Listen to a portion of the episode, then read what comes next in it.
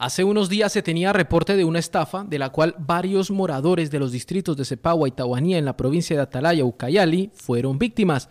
El engaño tuvo lugar cuando una persona que operaba bajo el alias de José Hamilton ofertó plazas de trabajo dentro de la unidad de gestión educativa local UGEL Atalaya y solicitó un total de 300 soles para adelantar supuestos trámites administrativos. La propia UGEL Atalaya notificó que nunca se había iniciado dicha convocatoria. En la tarde del 21 de septiembre se notificó de un nuevo hecho en el que varias personas habrían perdido su dinero.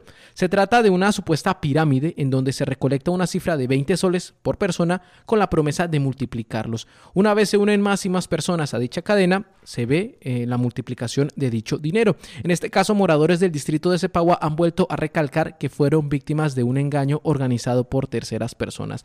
Se adelantan las investigaciones en el Ministerio Público, se han puesto denuncias en la Comisaría de la Policía Nacional del Perú en Cepagua. También tenemos entendido que desde del distrito de Tahuanía se ha hecho la diligencia respectiva ante el órgano judicial. Desde Radio Cepagua en Ucayali para la Coordinadora Nacional de Comunicaciones informó Oscar Telles.